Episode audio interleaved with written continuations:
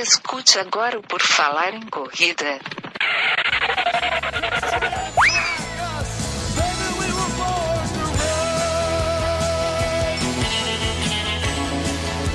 Are you ready to run?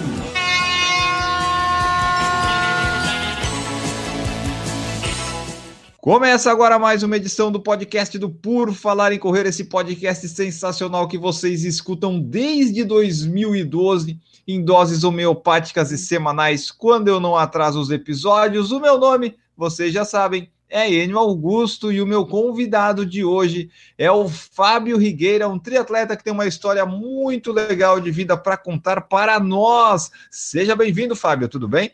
Tudo ok, Enio. É um prazer estar aqui com você, poder falar um pouco aqui da nossa história e poder falar em correr. Isso é ótimo. Maravilha! Vamos contar aqui tudo para a nossa audiência que está é, sedenta por saber disso aí. Vamos começar do comecinho. Eu, obviamente, às vezes eu leio um pouco antes da, é, da vida do, do, entrevistado, eu dou uma pesquisada para não parecer que eu não sei absolutamente de nada. E eu, eu pesquisei, eu já sei mais ou menos um pouco da tua história, mas te apresenta aí para o pessoal. Quem é o Fábio? Então, é, Fábio, ele nasceu aqui na cidade de Salvador, Bahia. Tenho 46 anos e tive um, um câncer aos oito anos. E o esporte, ele foi uma ferramenta fundamental para que hoje a gente pudesse contar histórias interessantes e ter muita coisa bacana para contar. Ótimo, esse briefing aí é interessantíssimo porque já vai captar a audiência, ela vai perguntar, vai se perguntar, mas como assim? Como ele descobriu um câncer aos oito, um câncer ósseo aos oito anos? E é tudo isso que eu vou abordar aqui. Vamos começar por isso aí. É, fala para nós, como é que foi que tu descobriu é, esse câncer ósseo aos oito anos? É, como é que foi que tu chegou nesse diagnóstico? Porque não deve ser uma coisa muito simples da pessoa assim, ah, eu tô com alguma dor ou sei lá. Como é que tu descobriu? Então, é, eu tive um osteosarcoma aos oito anos e é um tipo de câncer que ele se manifesta principalmente em uma faixa etária entre 8 aos 16 anos, mais ou menos nessa faixa, e ela se apresenta através de muita dor. Só que eu não tinha essa dor. Eu levava uma vida, a infância normal, e brincando de capoeira, aqui próximo à minha residência, eu caí de forma comum e justamente bati a perna onde ele estava instalado. Bom, a partir daí, realmente, eu comecei a sentir dor devido à pancada, mas não tive nenhum tipo de escoriação e nenhum tipo de fratura ou até mesmo quebrar alguma parte óssea. Só que a dor, ela se manteve constante e naquele momento minha família ela procurou ver realmente de imediato o que estava acontecendo, mas isso, isso demorou um, um, certo tempo, né? Não existia ainda uma receita formulada, não existia grandes pesquisas, e a gente foi descobrindo isso aos poucos. Porque assim, eu fiz as contas aqui, tu falou oito anos, tu tem 46, foi lá no comecinho da década de 80 isso, né?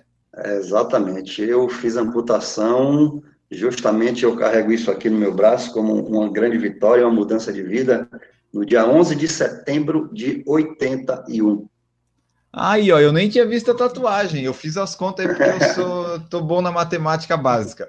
Mas, assim, eu imagino que na década de 80, tanto para diagnosticar quanto para tentar curar essas coisas, não devia ser muito simples, como tu falou, né? Como é que foi essa situação toda até decidir assim, bom, não vai ter jeito, vamos ter que amputar a perna? É, essa parte aí realmente, essa parte realmente foi bastante complicada, porque como você mesmo disse, não existia tanta tecnologia e o avanço para essa determinada doença, ela ainda não tinha muita coisa acontecendo. Então, a gente levou um certo tempo pesquisando e eu já fui de imediato internado. Então, eu tive um processo bem difícil, porque eles ficavam tirando material da, da região, né, fazendo microcirurgias para poder fazer testes em laboratório. Então, você já imagina que abrindo e fechando aquela região do joelho, foi onde estava o câncer, é, eu tive várias inflamações, vários momentos com febre de 40 graus, então eu ficava tomando banho praticamente com álcool para poder combater banho gelado, isso já criança, né, passando já por essa dificuldade. até onde chegou o limite de decisão de amputação. Tá. É porque eu fico imaginando a, tu com uma criança com 8, 9 anos, tipo assim, a criança ela quer correr, quer brincar, sei lá, eu e tu tava, sei lá, todo o tempo mexendo na perna, tu não deve, tu não, é, nessa parte tu não deve ter tido uma infância muito fácil até resolver, né? Olha, Enio, realmente hoje, avaliando tudo o que aconteceu, a gente realmente tem essa percepção. Mas eu posso lhe dizer e garantir que esse momento que eu vivi no hospital, eu continuava brincando, eu continuava, por exemplo, correndo em cadeira de roda. Então, aquilo ali era praticamente já um início esportivo, eu já estava bem ativo, apesar de estar passando por um momento bem difícil. É, agora me ocorreu o seguinte: tu, como sendo criança, talvez tenha encarado a situação toda de uma forma muito mais fácil e lúdica do que se tu fosse o adulto, por exemplo, agora aos 46 anos, se tivesse isso, né? Acho que ser criança ajudou nesse processo também, né? Não, perfeitamente. A criança é, é, é um ser iluminado e ela quer brincar ao mesmo tempo que está passando por momentos difíceis. E tem, a minha esposa sempre disse que sempre tem um anjo da guarda para proteger a criança. Ela corre e na hora de cair tem alguém que segura, protege, e é fantástico isso. Tá, e daí como é que foi aí? É, decidiram que tinha que amputar em 81, aí a vida do, do Fábio seguiu normal, a, quer dizer, normal de certa forma, né? Tu estava sem uma, uma perna ali, eu não sei exatamente como é que foi essa tua adaptação. Aí como é que foi que tu seguiu a vida a partir dali? Então, um novo momento ali, né? Um grande desafio. E ele começou, se iniciou ao sair do hospital e ter que já se adaptar a andar de muletas. Mas, assim, é, eu não saí de uma amputação tão livre do acontecimento do câncer, né? A gente teve um período longo em quimioterapia, que debilita muito, é, é um processo muito doloroso, principalmente naquela época, e um ano e meio, a quase dois anos, eu já estava enfrentando uma metástase que me fez tirar o pulmão direito. Tá, então, então além de não ter a perna esquerda, não temos o pulmão direito, é isso? Exatamente. Foi para dar uma balanceada, né? É, exatamente. Equilibra de um, tira de um lado, vamos, precisamos equilibrar. Não sei se eu deveria ter feito essa piada, mas assim, é, daí que tá, tu tava, tu lá aprendeu a, a, se locomover, a viver mais ou menos lá como uma criança, sem uma perna, aí veio essa metástase. Como é que foi enfrentar isso? Tu já estava meio calejado ou foi mais difícil porque já estava mais velho, mais na pré-adolescência? É, na verdade, serviu como uma lição passar aos oito anos por um período bastante crítico e enfrentar uma metástase que não deixava de ser algo também muito crítico, mas assim, já com uma possibilidade mais branda do que a gente já tinha passado. Claro que não deixa de ser um, um alerta, né? O pulmão é um órgão vital, é muito diferente de você amputar um, uma perna, um braço, algo que a certeza é maior em, em tudo dar certo. Né? Não temos uma perna, não temos um pulmão. A partir dali, a tua vida seguiu sem nenhum contratempo. Aí conseguimos ter uma vida dita normal. Não, Enio, calma, ainda tem uma história. Meu, vamos lá. vamos lá, vamos lá. Porque, na verdade, a gente sai de todo esse período e ainda convive com 10 anos de, de revisões médicas, né? Porque é um período onde os médicos estabelecem se realmente você passa por esse período sem nenhuma reincidência, sem nenhum tipo de sinalização, é um grande sinal. Isso aconteceu perfeitamente. Mas, assim, existia ainda um pequeno detalhe, porque na época que nós fizemos a primeira cirurgia, em 81, a gente não tinha uma qualidade na doação de sangue. Então, eu adquiri a hepatite C, que é, é um, uma doença bastante perigosa. Com qual idade? Não, é, eu já saí, na verdade, da primeira cirurgia ah, tá. já contaminado, né? Então, isso se prolongou, eu vivia o, o, momento difícil de pulmão, de perna, isso foi detectado. No momento, o tratamento com a hepatite C era muito severo, então eu já vinha realmente calejado de muito sofrimento, só que eu vivi normal fazendo os acompanhamentos, e no momento certo, é, tem mais ou menos uns 5 a 6 anos, que eu decidi realmente curar, cuidar da, da hepatite C, e hoje está tudo certo, 100%, e agora para viver, beleza. Ah, então tu ficou ali da infância até agora há pouco tempo convivendo com isso? Exatamente. Mas aí era uma convivência mais harmoniosa, vamos dizer assim. Não, é, a harmonia existiu porque ele não sinalizou e a gente vinha, de alguma forma, não vinha controlando. Mas a gente sabia que precisava resolver isso, tanto é que, que quando nós começamos a fazer o tratamento, o, o nível da hepatite era nível 1. Ela existe em quatro níveis, então a gente fez todo o tratamento, tudo deu certo. Já que o pessoal já tem uma noção um pouquinho da tua história aí, dos teus percalços, eu vi aqui nas matérias falando da tua vida, a gente pode dizer que tu costuma dizer que uma queda ajudou a te levantar, foi por aí? Exatamente, você pode avaliar essa, essa, esse pequeno relato, se eu não tivesse caído, né, e talvez, provavelmente, a gente ia, ia descobrir esse câncer, ele em um estado muito mais avançado, e aí dificulta muito mais. Nós encontramos ele no início do fêmur, logo acima do joelho. Então, isso permitiu fazer uma amputação até muito em cima. Esse é o motivo pelo qual eu não uso prótese. Eu só tenho 10 centímetros de couto, onde a gente não consegue encaixar uma perna mecânica, uma prótese, para que ela tenha uma locomoção, um encaixe perfeito. Tá, então a perna tu cortou, como tu falou, foi praticamente toda e tu nunca usou prótese, é isso? É, eu já cheguei a usar três modelos, mas elas me deram muito mais trabalho do que solução. Então, é, esse período de adaptação que não deu certo me fortaleceu até mais para poder usar com muita confiança as muletas. E hoje é o que me permite correr e estabelecer metas interessantes, como por exemplo, participar do Ironman, sendo o primeiro brasileiro a fazer a maior prova realizada em um dia com muletas, né?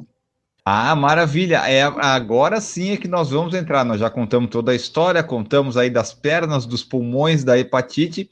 Agora a gente quer saber, o, o esporte, ele entrou na tua vida quando que ele entrou o esporte de fato? Lá quando você estava praticando capoeira, pode-se dizer que sim, mas daí tudo ganhou uma rasteira da vida. Lá caiu, levantou, agora está depois se recuperou, né? Quando é que o esporte, assim, a natação, essas coisas do triatlo que tu pratica hoje, quando é que isso começou a participar da tua vida? Tu usou isso depois da de curar ali da perna dos cânceres? Tu usou como uma forma de, de ficar mais ativo? Quando é que ele apareceu? Então, o esporte, ele entrou na minha vida logo é, que eu fiz a cirurgia do pulmão, e assim que eu fiquei bom, né, a parte de cicatrização, e a, a, os médicos eles liberaram a praticar não um esporte como realmente para competir, mas como uma recreação. E aos poucos ele foi entrando em minha vida através de meus tios, né? Na época meus tios, um era triatleta e o outro ciclista. Então eu via isso muito dentro da minha residência, né? Com eles. E aí eu comecei a ir para natação, e ficava mesclando com bicicleta, onde eu pratiquei um pouco de bicicross e eu fui crescendo dessa forma, indo nadar com incentivo dos meus tios, indo pedalar com incentivo dos mesmos. E como eu moro muito próximo à praia, o surf foi natural, né? Então, toda essa história foi fazendo eu ter uma base muito bacana para o esporte. Tu falou ali que eh, foi natural e tal, mas assim, na minha concepção, pelo menos aqui, né, no, onde eu tô, tu tá com uma perna menos. Como é que é natural fazer isso? Porque assim, para surfar, tu não tem que subir na prancha. Como é que faz? E para nadar, é tranquilo? Então, tudo, tudo foi é, é, essa naturalidade que eu, que eu falo, realmente ela aconteceu, porque quando eu fui nadar, eu não fiquei procurando, puxa, como é que eu vou compensar a perna que eu não tenho. Eu caí na água e fui desenvolvendo de forma muito natural. E aquilo uhum. foi acontecendo. O surf, é, eu pratico bodyboard, né, que é aquela prancha que você pratica deitada, não em pé. Apesar de que eu já me desafiei, fiz alguns testes realmente usando a prancha de surf tradicional e dava para ficar em pé. Claro que algumas manobras não dava para executar devido à necessidade realmente da outra perna. Mas eu já vi casos de, de pessoas assim fazerem surf, mesmo amputado. Então, assim, tudo foi na naturalidade. Eu nunca busquei nenhum, nenhuma preocupação, caramba, como é que eu vou andar com a perna? Eu sempre me virei para resolver com aquele problema que eu convivo, né? É, que tá lá, não tem como resolver, né? A prótese não dê jeito, tem que ser com a muleta e com 50% das pernas, né? Não tem muito sim, jeito. Sim. Tá, e daí tá, tu fez ali a natação, quando é que foi o, a parte da bicicleta que entrou na tua vida? Porque a bicicleta, eu imagino que, tudo bem, tu vai dizer que foi natural, não sei, mas a bicicleta eu imagino que tenha sido mais difícil, não? É, o grande lance da bicicleta, existe uma história muito interessante, porque assim que eu cheguei em casa logo após a amputação da perna, não tinha nem acontecido nada com a história de pulmão. Quando eu chego em casa, o meu primeiro presente foi uma bicicleta. Meu pai comprou de imediato uma bicicleta, colocou no meu quarto e ninguém entendia, né? Meu pai ficou taxado como o maluco. Como é Isso que eu ia menino... perguntar, tipo, assim, pô, meu pai tá me apoiando ou tá me tirando, né, meu? Pô. Na verdade, ele foi o o cara que potencializou toda, toda essa personalidade né, que eu tenho de, de não me abater com os problemas. Então, eu chego em casa amputado e uma bicicleta me esperando, minha vontade era ficar logo bom, porque existe um período de tirar os pontos, um período de me adaptar com as dores que ficam no local da cirurgia. E logo então eu já estava desenvolvendo algumas técnicas para poder pedalar. Logo em seguida, eu comecei a praticar o bicicross, né, por incentivo de meus tios, e praticando, aquilo foi me desenvolvendo um equilíbrio cada vez mais. Tive que cair, mas aprendi muito bem levantar, desde o início, né, o histórico já me prova isso. E fui avançando, a chegar ao ponto de ficar fazendo grandes viagens com mountain bike, né, o conhecido cicloturismo, fazendo viagem de 300, 400, 600, mil quilômetros, e isso me fortaleceu muito. Tá, e como é que faz para pedalar com uma perna só? É adaptado o pedal ou é na força mesmo? Não, na verdade, no início é, a gente não tinha tanto avanço e o firma-pé, né, chamado assim na época, é, a gente não tinha muito acesso, né? Você não via isso com facilidade, com facilidade nas lojas de bicicleta. E eu tive que adaptar algumas coisas, amarrar o pé no pedal, e isso ficava mais perigoso porque eu não tinha facilidade de tirar o pé. Mas a gente foi avançando. Era uma sapatilha a... raiz. É, a raiz, verdadeira raiz. Eu cheguei a cortar, eu lembro como hoje, eu cortei uma panela que minha mãe tinha em alumínio para poder fazer o formato e eu encaixar o pé, né? E aí eu amarrava o pé dentro disso. Então, para tirar o pé, aquilo era perigoso. E aí eu fui conhecendo o firma-pé, que tinha um, um, uma corda em nylon, já com a presilha, que a gente conseguia folgar, e logo em seguida comecei a ter acesso ao pedal clip. Isso em mountain bike, a gente uhum. já pressionava e isso me ajudou muito. E hoje no ciclismo muda só o modelo de, de sapato, a sapatilha, mas a função do clipe continua a mesma e isso me ajudou muito. Mas aí então é, a bicicleta para ti é uma bicicleta normal, só que é só uma perna que faz força, é isso? Exatamente. Para evitar algum tipo de acidente, o que é que eu faço? O lado esquerdo, que eu não uso, eu retiro todo o pé de vela, e agora com esse novo modelo de, de central, né, de rolamento, eu coloco uma base no, no eixo para poder fazer a função do pé de vela que eu arranquei, para ele ficar fixo. Então eu rodo só com um lado.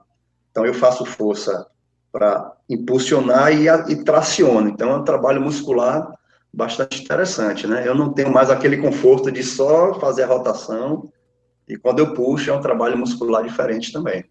A tua perna deve ser bem forte, né? É, as pessoas dizem que sim. tu não precisa fazer fortalecimento e musculação, né? Tu vai dar uma voltinha de bike resolve.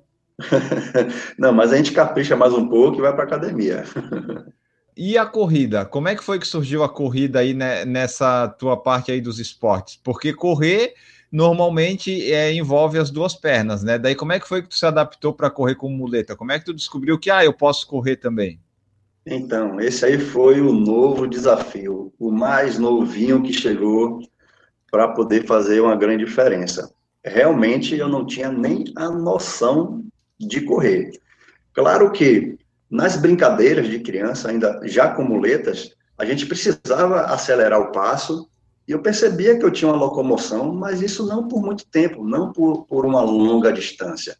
Então, o que é que me ajudou é, lá ainda na infância? Por exemplo, eu tive uma infância normal, eu saía com meus colegas para empinar pipa, para pegar fruta na, na fazenda dos outros, né, no sítio, e de vez em quando a gente encontrava uma, uma, dificuldade, uma resistência do dono, e a gente tinha que sair correndo. Como é que eu fazia aquilo? Então, assim, eram passos rápidos, porém não muito longos. Então, a minha memória naquele momento gravou aquela posição. Mas aí chegou o momento de, de correr mais. Como é que eu ia fazer isso, já que eu tinha um sonho de fazer uma grande prova que, envolvi, que envolve uma corrida. O engraçado é que correu de forma muito natural, aqui em Salvador, iniciava um time de futebol só de amputados, e hoje ainda existe. E eu entrei por uma forma de ajudar, eu não sou muito bom de bola, mas eu fui para ajudar, para conhecer, e foi lá que eu percebi que eu conseguia correr por um determinado tempo um tempo maior do que eu estava acostumado, porque a gente passava uma noite jogando bola, um tempo de uma hora e meia, duas horas.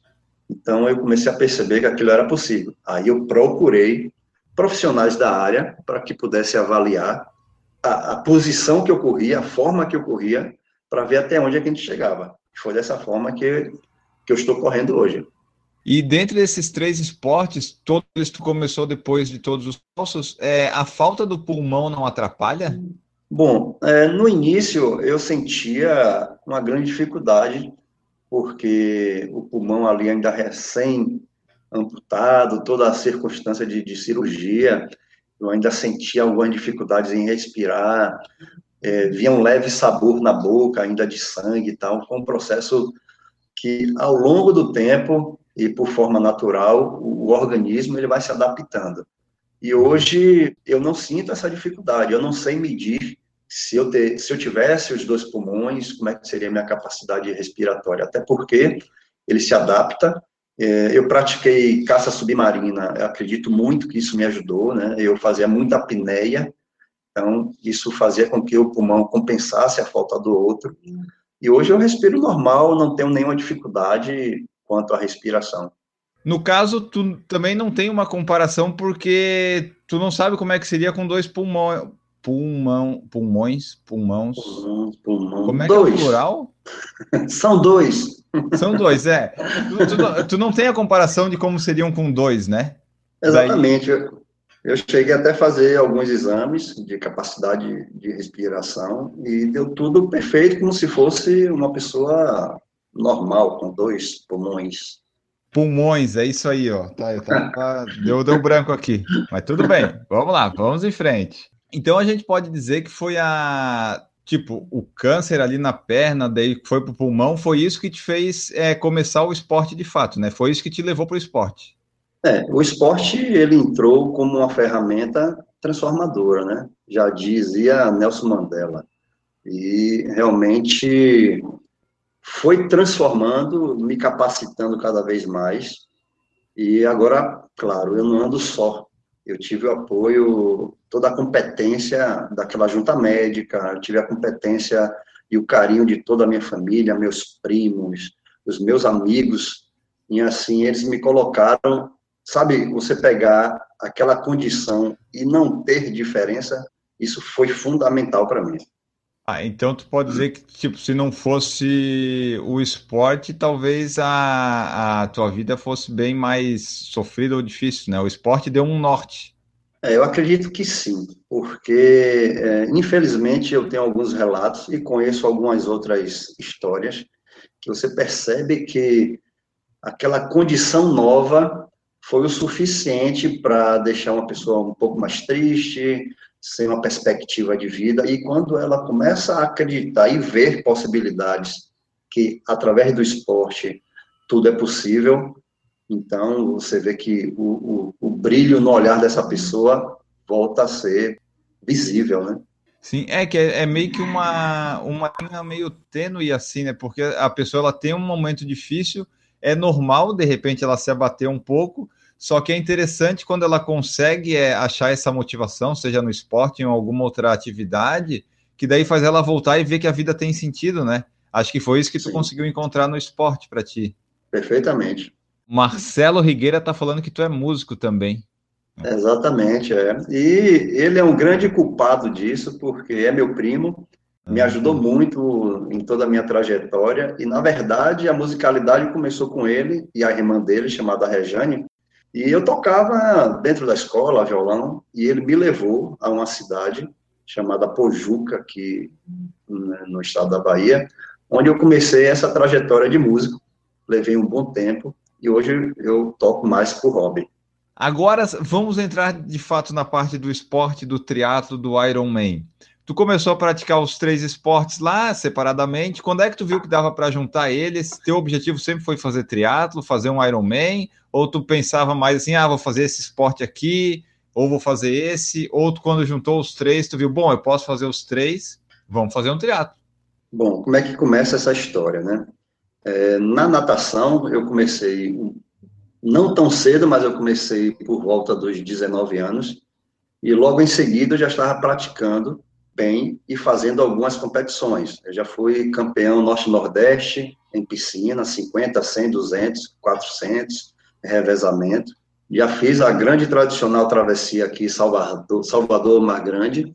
Na bicicleta, eu fui evoluindo e, e comecei a fazer grandes viagens, né, praticando cicloturismo. E paralelo a tudo isso, e vendo os meus tios praticando o triatlon e o outro ciclismo, é, eles já foram, assim, vencedores de etapas aqui no, nos campeonatos baianos.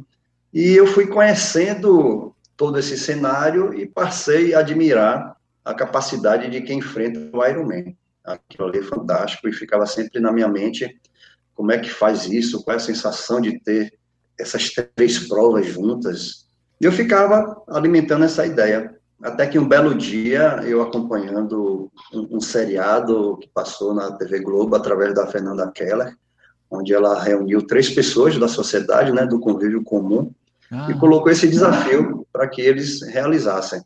Porém, infelizmente, uma das pessoas, que era a Adriele, ela é uma biamputada, que por um problema renal ela teve que realmente amputar as duas pernas abaixo do joelho. Infelizmente, ela não conseguiu completar a prova. Então, aquilo ali já foi assim um momento desafiador, onde eu despertei.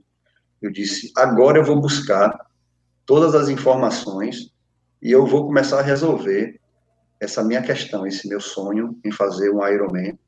E aí que começou a minha história. Porém, eu ainda não sabia correr. Aí que entrou todo aquele mecanismo de buscar informações e o meu tio disse: procure Eduardo Filho, que é o, o meu treinador, é a assessoria que eu sigo com os meus objetivos, com os meus planejamentos de, de triatlon. E eu fui, conversei com ele, falei todo o meu sonho. De imediato, ele parou todo o treinamento. E naquele momento ali, ele estava treinando algumas pessoas da equipe dele a fazer o Ironman de 2018. Isso era meado de 2017. Então ele parou o treino, conversou com todo mundo e naquele momento ele disse: Fábio veio aqui para treinar e realizar o grande sonho dele, que é fazer o Ironman. Então, meu amigo, naquele momento ali o coração já estava batendo acima de 180 batidas por minuto. E eu disse: agora começou. E aí começamos a fazer os testes, como a gente já tinha um histórico bacana e foi o que Eduardo pontuou, né? Só, você já vem bem de natação, eu não preciso me preocupar com isso, claro que a gente vai treinar para poder manter tudo alinhado, e vamos focar nos detalhes da bicicleta, você vai sair de um modelo, vai partir para um outro, e vamos caprichar aqui na corrida. E aí partimos para a guerra, parceiro.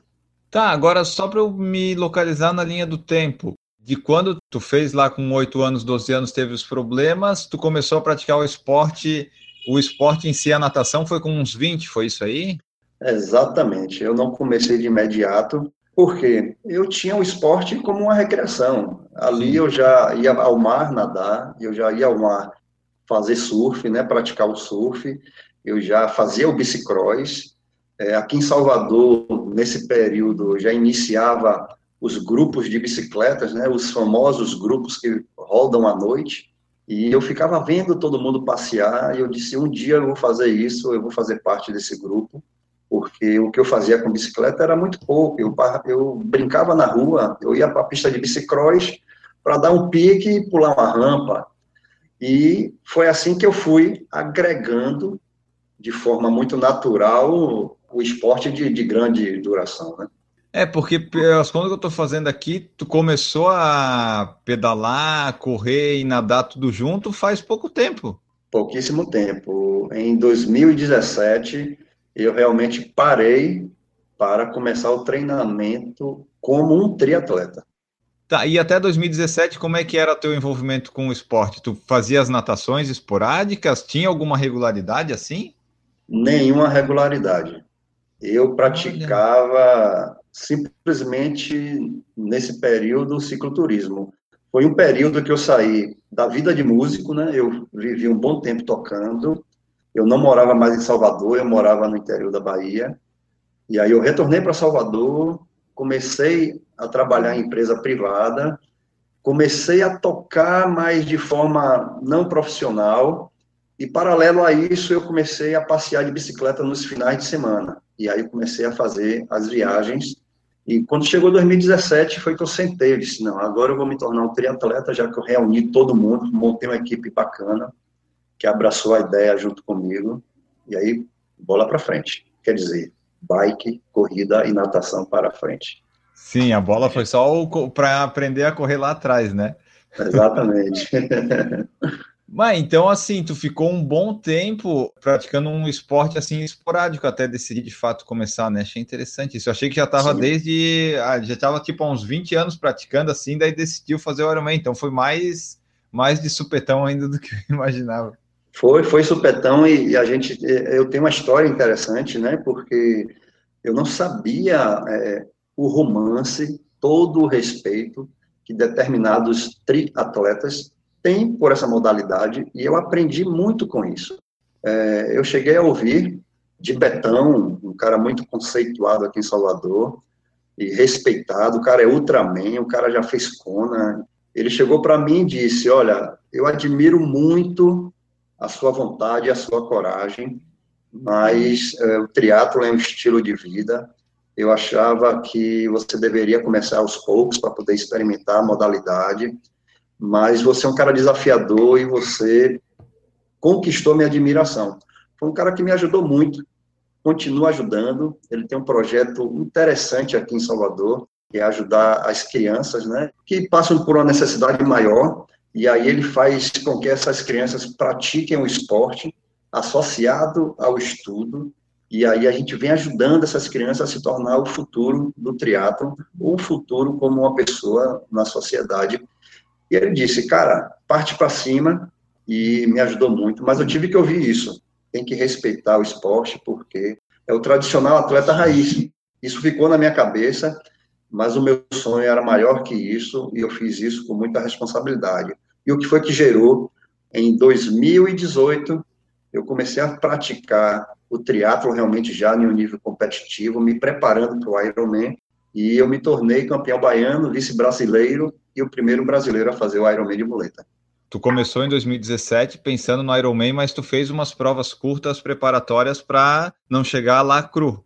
Exatamente, eu precisava ter aquela sensação da largada, a sensação da transição, poder pedalar em pelotões, para poder ter isso de forma muito natural e não experimentar isso no meu maior objetivo, que era realizar o Ironman.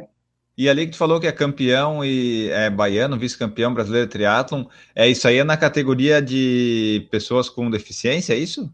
Exatamente, é a categoria chamada PTS2. É um atleta competitivo na categoria. Interessante.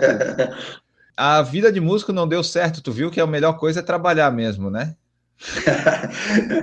Não, na verdade, a vida de músico, ela dá certo sim, como tudo na vida. Você precisa estar focado, enganjado com aquilo, mas assim, é, é uma vida que você precisa estar perdendo noite, apesar de eu gostar muito da noite, gostar muito de tocar, eu tinha o esporte e tenho o esporte muito vivo dentro de mim. Então, na hora de botar na balança, um falou mais alto que o outro, mas quando posso eu vou tocar porque me faz feliz também. Não, legal. É que o pessoal fala, né, aquele negócio de músico, né? Sabe qual a diferença do músico e uma pizza? Eu acho uma besteira essa, essas piadas que o pessoal faz. Né? é sacanagem isso com os músicos. Não, Tem músico não, que faz sucesso. Com certeza, não. Tem grandes músicos que sustentam suas famílias, né? Toda, toda. então, o cara é trabalhador como qualquer, como um médico que tem um diploma. Acredito que várias funções, várias profissões estão lá ouvindo as músicas que nós produzimos, né? Exato. Bom, vamos lá aqui, vamos falar então do Iron Man. Quando decidiu fazer, foi lá treinar com o Eduardo.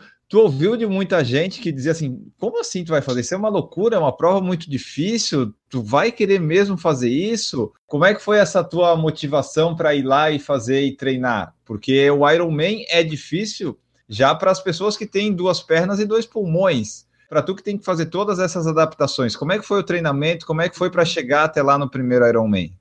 Então, tudo isso aconteceu e o que é que eu fiz com tudo isso? Eu virei a chave.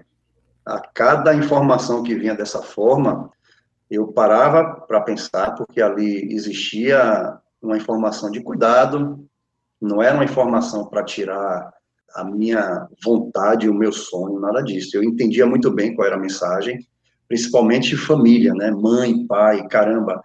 Eu saía de casa e ainda continuo sair às três e meia da manhã e sempre minha mãe aparecia na janela. Ela me chama carinhosamente pelo apelido de Binho, né? Todo Fábio termina sendo Binho. Binho, o que é que você vai fazer uma hora dessa na rua? Vai sair sozinho? E essa bicicleta? Para que isso? Você ainda precisa provar algo para alguém? Então, assim, foram coisas que, que me fez pensar e não me fez desistir e não vai me fazer desistir nunca dos meus sonhos, dos meus objetivos, porque isso me completa e eu, eu percebo que esse sonho não passou a ser só meu.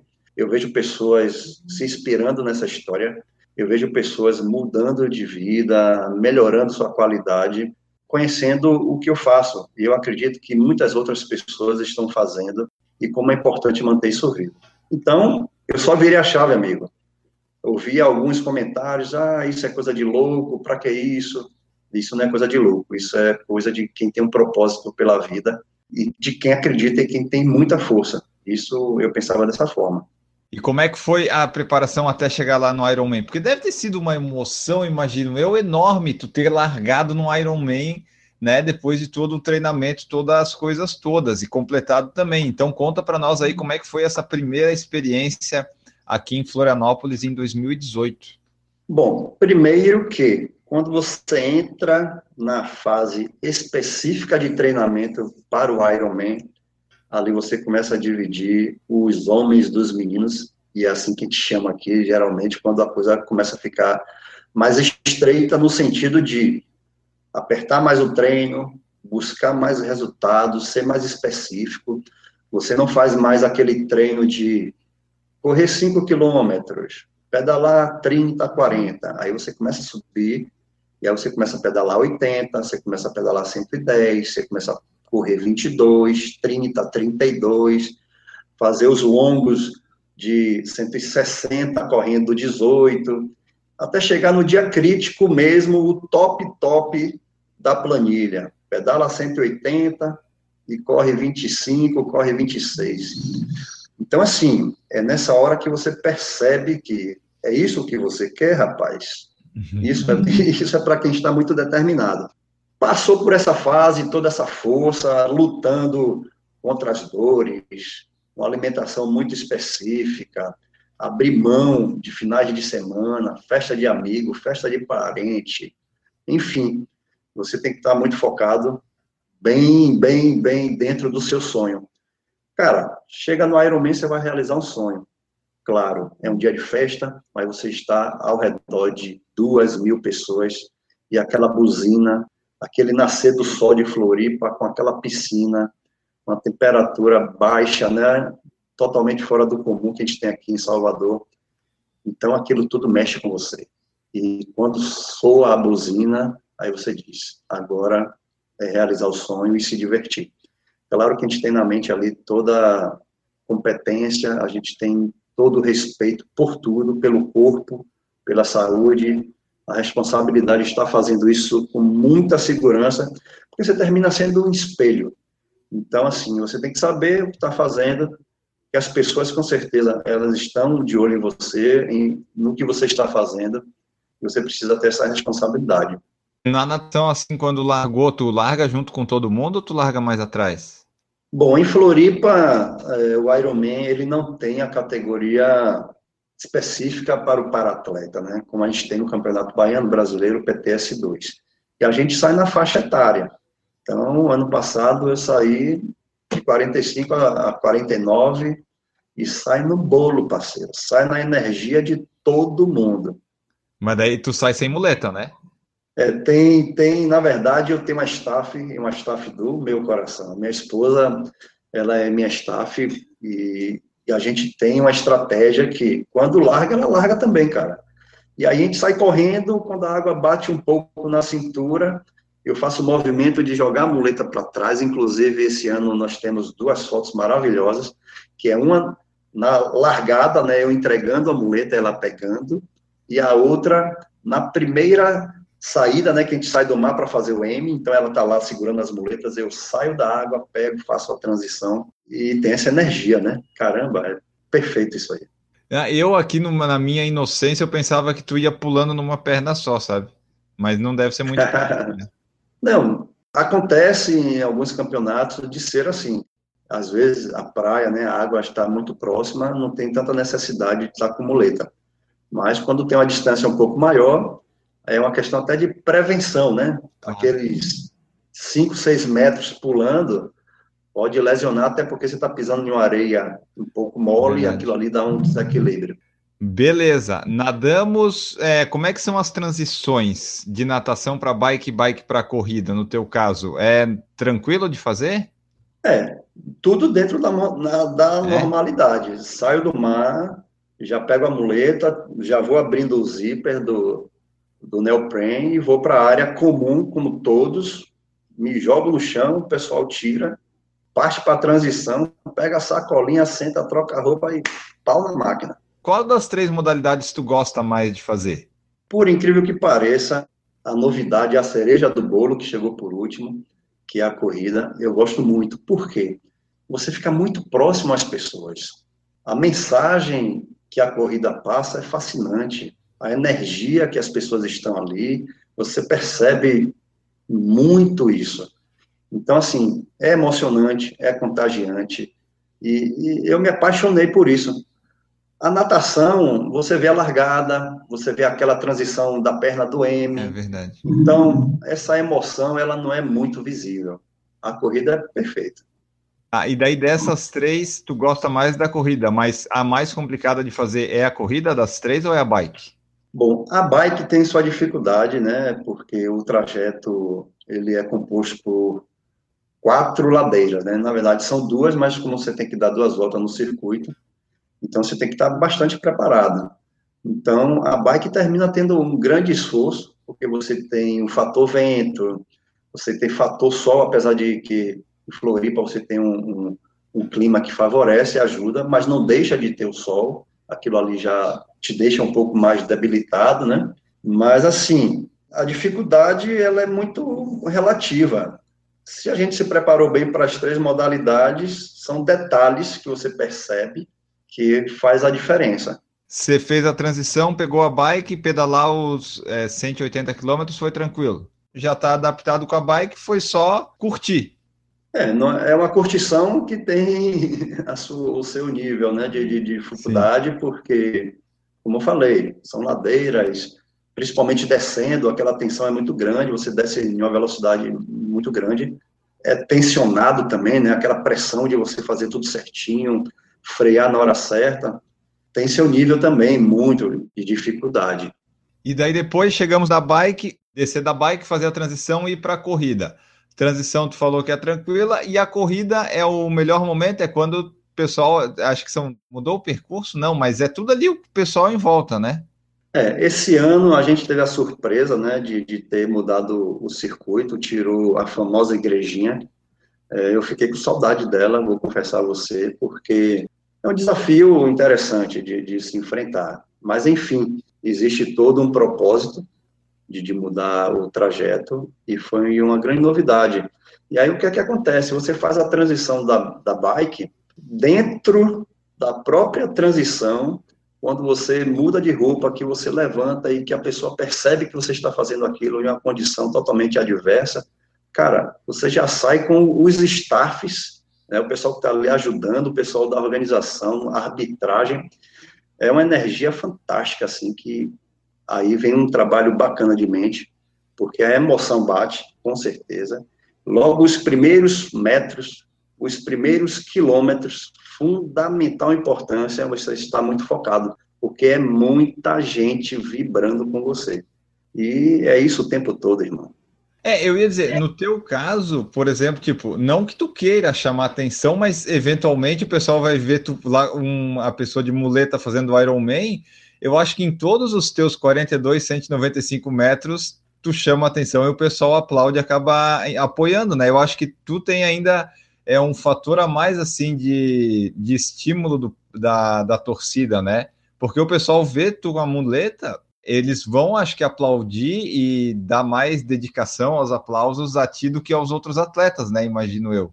Sim, sim, é fascinante. Para você ter noção, o pessoal que fica nos prédios, né, nas varandas, o pessoal fica buzinando lá, aquelas buzinas de ar comprimido, o pessoal grita, é, os guardas, né, que estão fazendo toda a proteção da prova, ou tira o chapéu, as pessoas dizendo, poxa, agora o Ironman tem um verdadeiro representante, quer dizer, eu fico em uma condição assim, porque todos são merecedores desse título, todos estão ali batalhando e são guerreiros, e as pessoas ficam com essa admiração, eu deixo aqui o meu eterno, a minha eterna gratidão por isso, essa energia é muito boa, a gente chega ali na corrida bastante debilitado, treinado com certeza, mas existe um grande desgaste físico, isso renova, né? Imagine você correndo e uma criancinha fica ao seu lado, tio, você quer uma Coca-Cola? Tio, você quer um cafezinho? Poxa, isso é fascinante.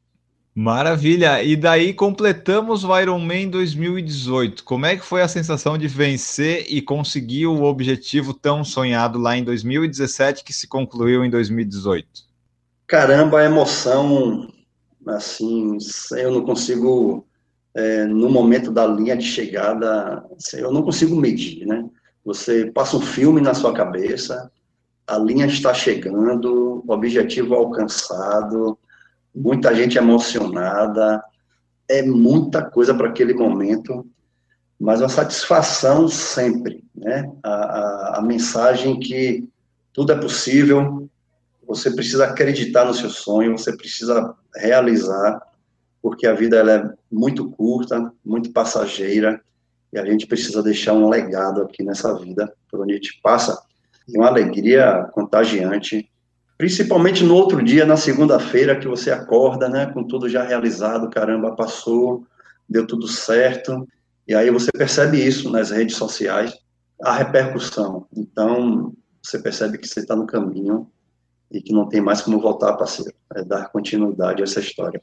Aí que tá, dar continuidade. Daí tu pensa assim, bom, fiz 2018, o que, que eu vou fazer da minha vida agora? Ah, acho que vou fazer o Ironman 2019. Foi por aí? Exatamente. Engraçado que em 2018, quando eu cruzei a linha de chegada, que o pessoal me recepcionou, e aí a gente vai lá para o galpão onde tem massagem, alimentação. A minha esposa veio correndo para saber como é que eu estava, e eu perguntei a ela: onde é que faz a inscrição de 2019. Foi muito engraçado. Foi muito bacana. Então, ali eu já estava determinado que, que eu ia fazer 2019, até porque 2018 aquilo foi um sonho, a gente se preparou, e agora a gente já parte para 2019 com uma história diferente. Vamos procurar uma performance melhor, vamos fazer com que essa história chegue ao maior alcance em outras pessoas e vamos em frente. Mas 2019 ele foi por incrível que pareça, muito mais desafiador. Mas foi porque tu estava buscando uma performance maior ou deu algum problema no treinamento? Bom, como a gente já estava buscando uma performance melhor, é, o treinamento a gente já partiu para ele com outros objetivos, né? Buscando já um resultado melhor já a partir dos treinamentos. Mas aí o que foi que aconteceu? No meu primeiro treinamento longo, minha bicicleta quebrou. No segundo e no terceiro, eu estava debilitado com a saúde. Fiquei muito gripado, garganta. Então, assim, as coisas já não estavam bem como no planejamento. Como eu precisava melhorar muito a bike, melhorar mais ainda a corrida, é, eu me planejei para fazer o período de natação, faltando um mês do Ironman, para poder equalizar melhor as outras duas modalidades. Foi aí que eu fui convidado a fazer um treinamento em Maiorca, na Espanha, juntamente com Tiago Vinhal, Igor Morelli, o seu treinador, o Frank, através da, da empresa SL e o Pelotão pelo Mundo. O grande, o grande amigo Petros, a gente tem uma amizade assim já do início do triatlon, uma pessoa fantástica, e me fez esse convite. E nós fomos lá conhecer as grandes e desafiadoras ladeiras de Maiorca. E eu deixo um recado aqui: você que é triatleta, se organiza e vai lá conhecer esse training camp em Maiorca.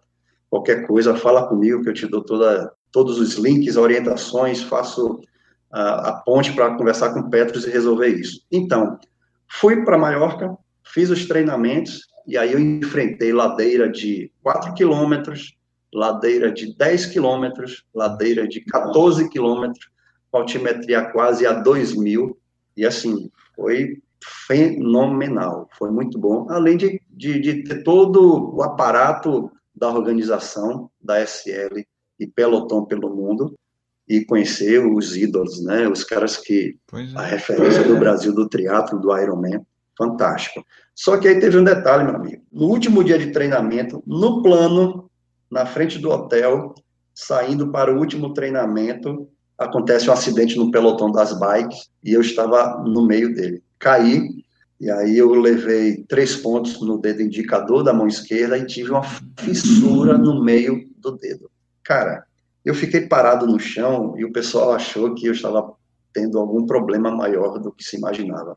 Na verdade, eu estava preocupado era com o meu Ironman.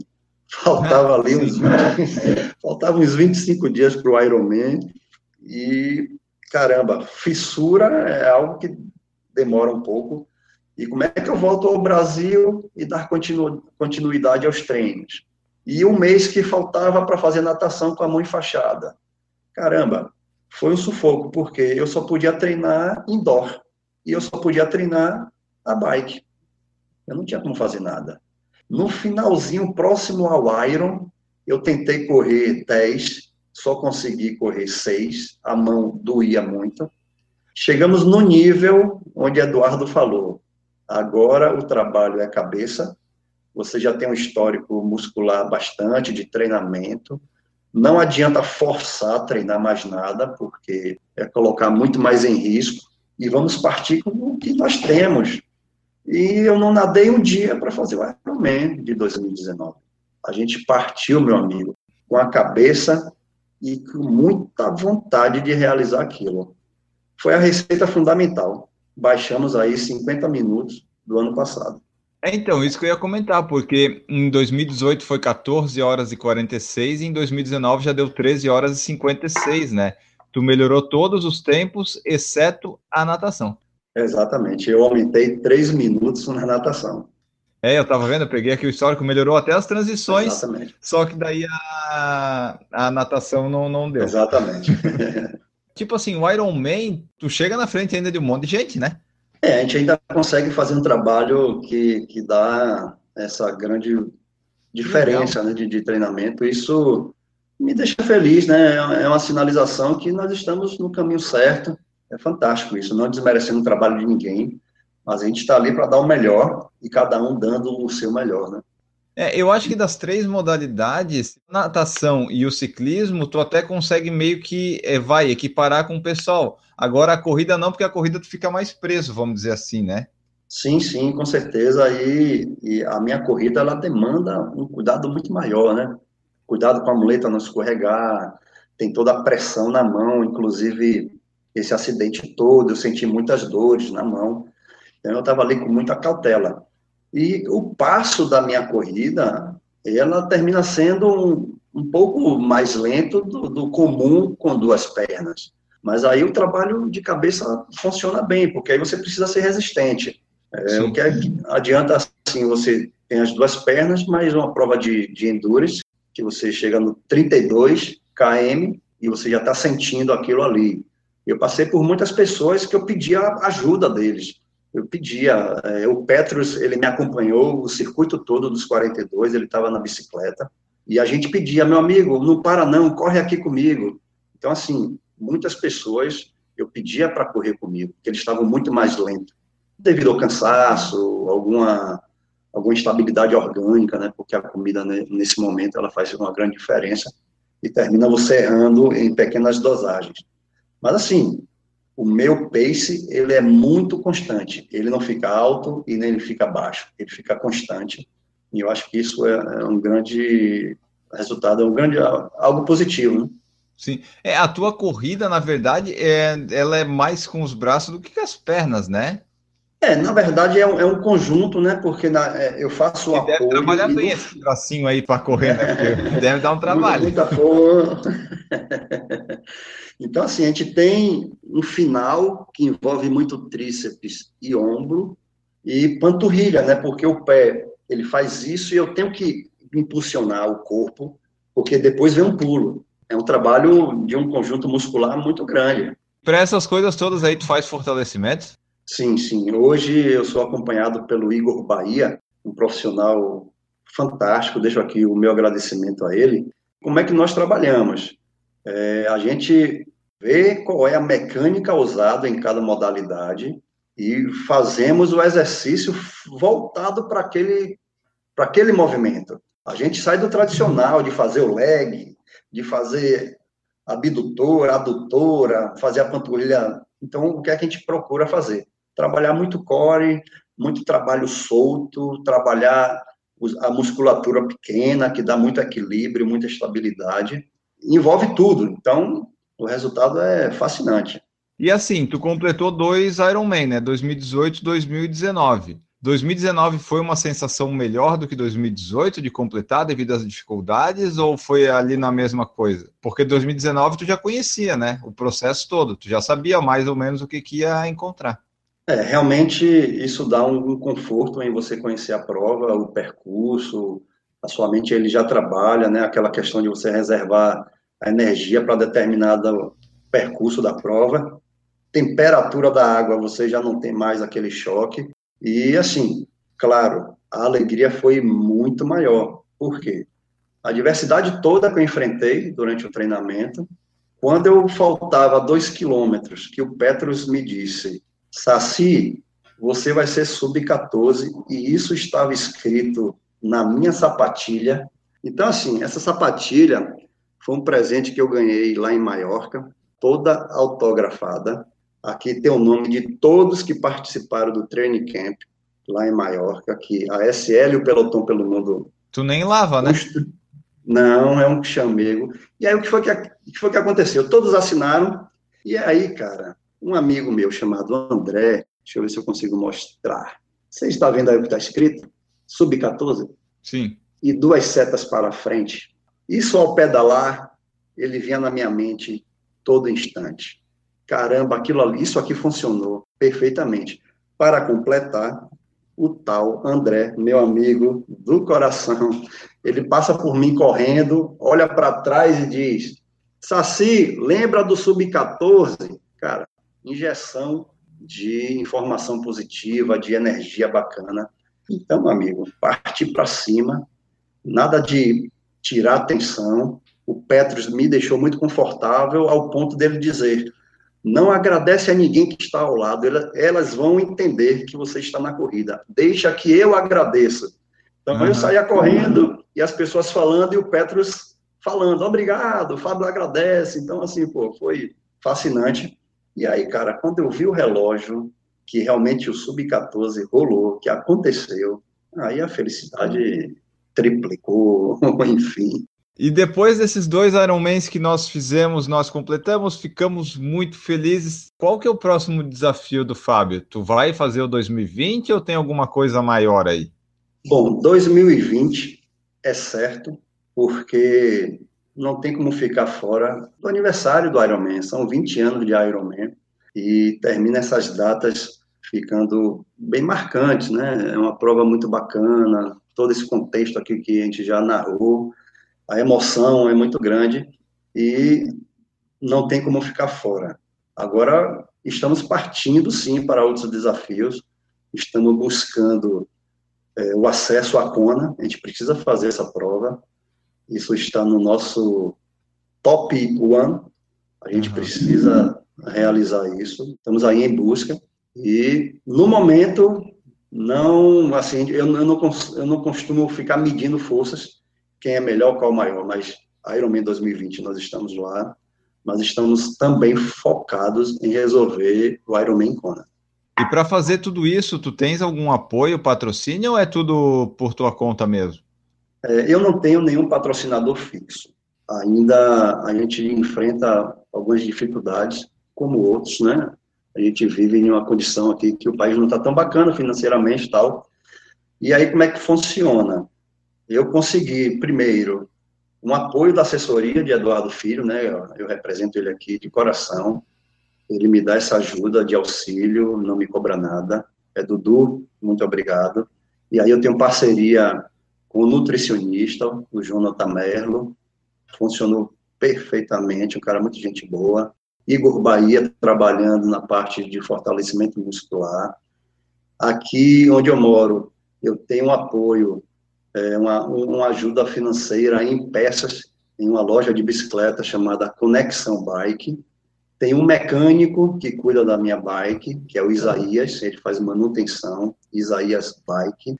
E nós temos agora o apoio de Petros, né, que é a pessoa responsável pela ASL, que faz os eventos turísticos que envolve o esporte. Fizemos um projeto no Catarse, né, que é uma vaquinha online. Fizemos um projeto para poder ter grana para fazer, todo feito, inclusive no caminho dessa trajetória de 2019, nós tivemos a ajuda da Latam, com passagem, e tivemos também, assim, um excedente de grana. O projeto visava 7.150, ele ultrapassou mais um pouco. Como a Latam ajudou em passagem, eu peguei a grana da passagem, o excedente, juntei, e aí foi todo destinado às crianças do projeto do Tibetão, que é o Triação. Então, a gente fez toda a doação de 30 cestas básicas para essas famílias. Então, assim, cara, a gente vai juntando as pecinhas, né? Amigos que ajudam, pessoas que não pedem para ser divulgada, né? Eles simplesmente querem ajudar de bom coração. Tem muita gente boa aí que, se estiver ouvindo, eu deixo aqui o meu muito obrigado. Você não só ajuda a minha história, como vocês podem ver, vocês ajudaram aí 30 famílias também a se alimentar e dar continuidade no esporte aqui que muita gente gosta. Como é que é a tua rotina de treinos, tua alimentação, essas coisas? Tu é mais regradinho assim nos treinos, mesmo agora que já passou o Iron, estamos em julho, continua treinando firme, forte, alimentação descuida, tem alguma restrição? Como é que é tudo isso? Bom, eu procuro sempre ao máximo estar em atividade. Agora mesmo aqui, antes de começar essa história toda aqui com você, eu cheguei de um treino de 9 quilômetros e Salvador está um temporal, está um vento. O vendaval eu vi, né? É, cara, a muleta é de lado assim tal, mas a gente com força total. A alimentação mantém, a gente segue aí as orientações do nutricionista. Claro que tem momentos que não tem como você seguir 100%, mas isso não fugiu à regra de toda a preparação do Iron. Hoje mesmo eu tive, eu tenho que agradecer também a Natália, com a Fisiosaúde, minha fisioterapeuta, que, poxa, formidável. E hoje nós tivemos uma sessão, né? Eu tenho 10 dias, cara, com dor de torcicolo, e a gente fazendo várias atividades para poder amenizar essa dor. já estou voltando aí a treinar com mais conforto.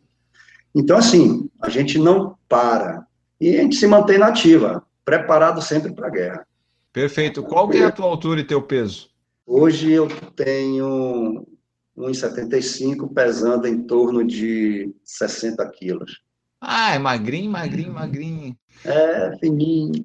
Para correr, tu usa algum tênis especial ou meio que tanto faz? Como é que tu compra tênis? Tu compra um par? Me vê essa curiosidade É. agora. A gente compra o par e o pé esquerdo a gente sempre busca fazer uma doação a quem é o lateral esquerdo. Né? Eu sou lateral direito, eu procuro o lateral esquerdo. Tá, e o tênis tu procura de específico de corrida assim? É tipo com amortecimento, essas coisas? Ou pra ti meio que tanto faz o tênis? Não, o tênis a gente procura o- os tênis de corrida mesmo, né? Ah, a minha normal. corrida ela é muito particular, ela depende de um pulo, então a gente parte para um tênis confortável. Hoje eu fiz um teste bacana com o teste da ON, funcionou bem, um, um teste com tênis dos grandes vencedores aí do, do 70.3 que acabou de ser realizado. É, bacana. Então a gente vai procurando que vai dando resultado positivo para a atividade, né? Tu falou da queda que teve, que machucou a mão. Tu já teve mais algum tipo de lesão treinando assim? Ou é, é tipo assim, quando tu tem alguma lesão, tu pensa assim, pô, eu me recuperei de um câncer aos 9, de um câncer aos 12, da diabetes. Essa lesão aqui não é nada. É assim mais ou menos tu pensa? É claro, a gente procura ver a melhor forma de resolver. Não adianta mais ficar pensando no problema, porque ele já existe e ele só precisa de uma solução. Esse é o meu primeiro acidente, espero que se torne o último, porque não é fácil você estar em- no meio de uma performance, no meio de um treinamento para uma prova e acontecer um incidente como esse. É, mas eu tive em 2017 para 2018 um problema de calcanhar me doía muito, tinha dias que eu não conseguia pisar no chão, mas a gente conseguiu reverter isso. Na época, eu tinha dois fisioterapeutas, que era a Natália e o William Maia, e os dois trabalharam bastante para resolver, a gente conseguiu. Hoje eu já não tenho mais esse problema.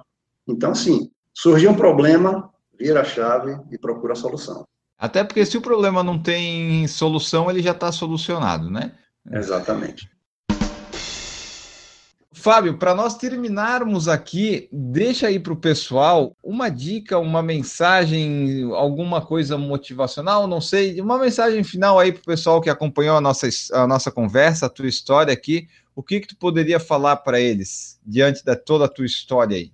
Agora mesmo. Antes de mais nada, Enio, eu quero deixar aqui o meu agradecimento a você, proporcionar que essa história vá muito além.